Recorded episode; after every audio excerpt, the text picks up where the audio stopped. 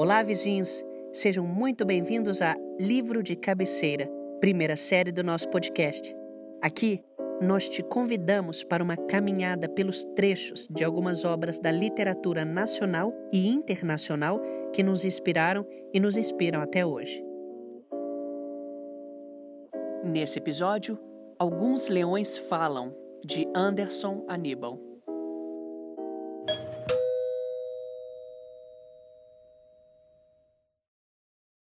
Sabe esses sonhos que a gente tem logo antes de acordar?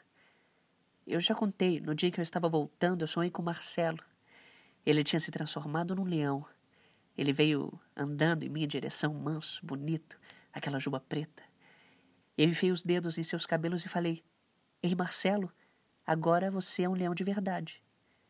E ele ficou me olhando, sem dizer nada, nem uma palavra.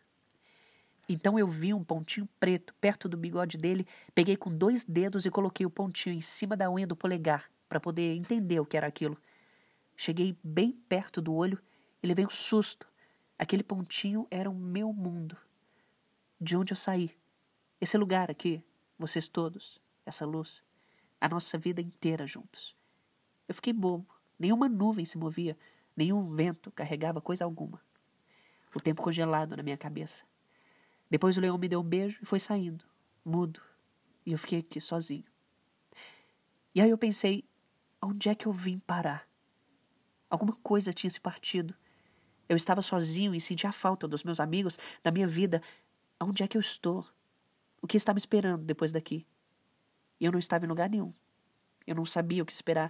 Não sabia sequer se existia algum futuro. Era a primeira vez que eu pensava assim, que eu pensava em futuros. Eu precisava buscar um. Meu elástico tinha chegado ao máximo e eu estava começando a voltar.